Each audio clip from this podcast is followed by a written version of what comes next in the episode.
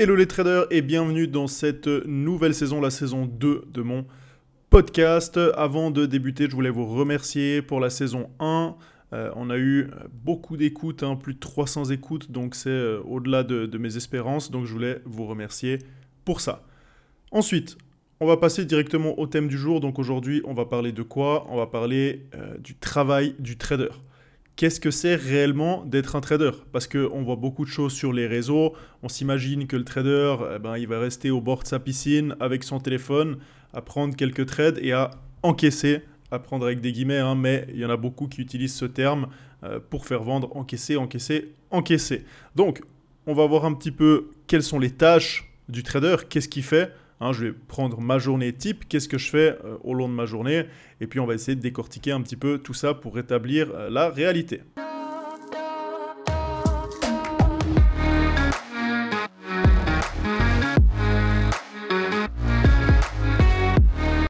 Être trader ou le travail du trader, qu'est-ce que c'est?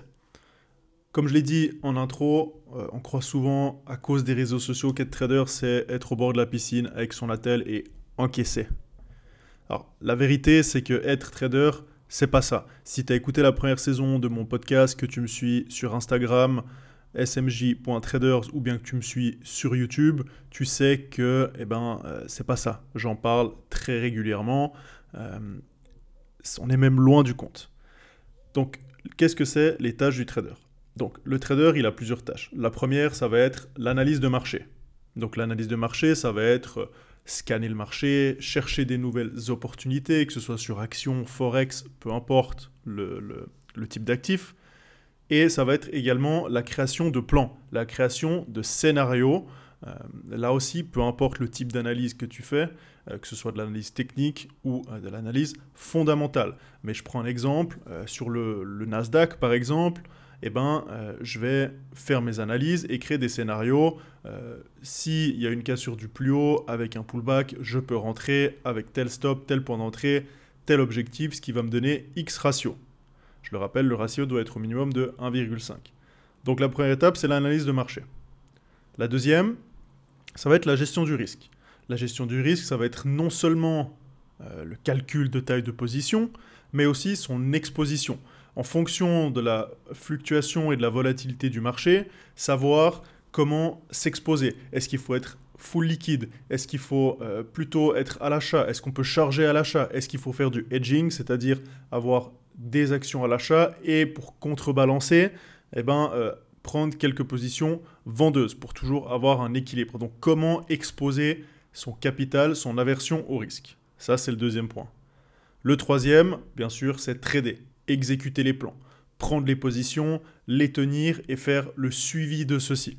Donc quand tu prends un, quand tu prends un trade, tu vas pas juste entrer en position et attendre. Tu vas avoir différents paliers, des niveaux euh, techniques que tu auras déterminés au préalable sur lesquels tu vas prendre des décisions. Donc là aussi, euh, je reprends mon exemple du Nasdaq, et eh ben, euh, j'entre et puis je dis ok, à partir de ce point, je passe break-even. Donc je monte mon stop à zéro pour ne plus perdre si on touche ce point, je vais trailer mon stop, c'est-à-dire que je vais monter mon stop créditeur pour au minimum, si ça chute et mon plan ne se passe pas comme prévu, eh ben, au moins gagner mon risque.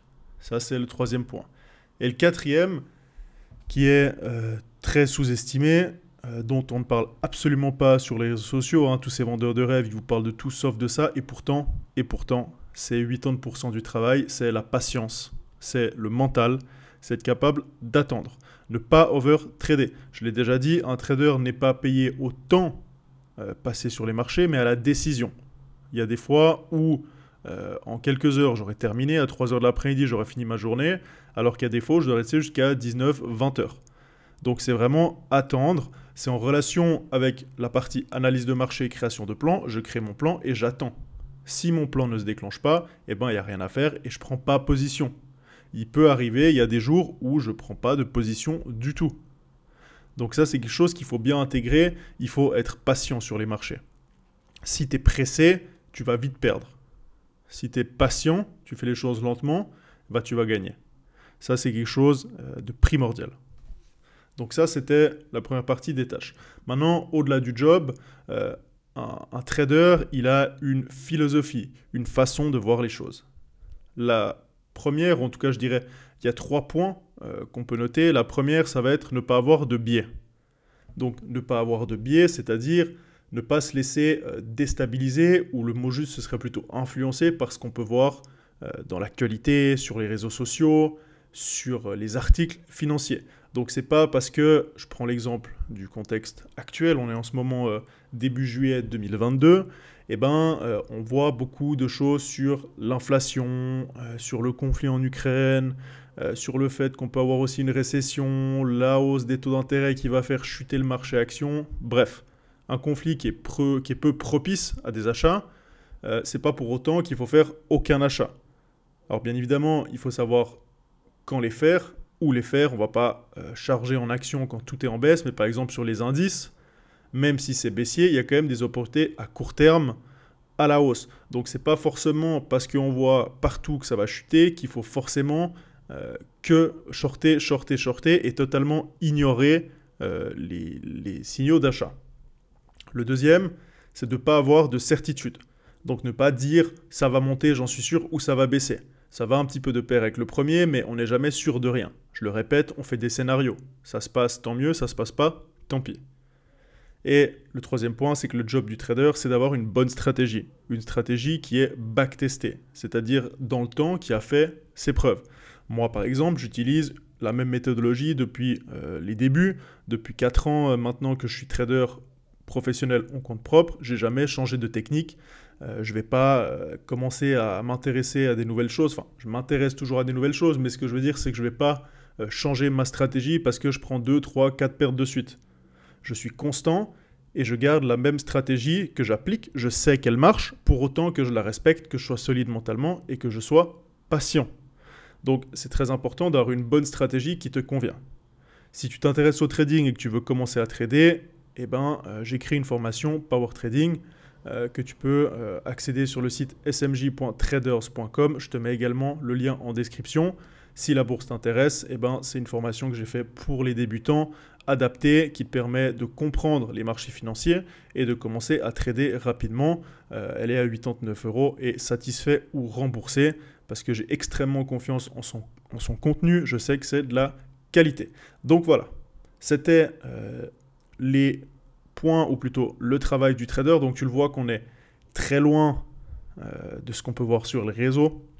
Certes, ça offre des avantages de liberté.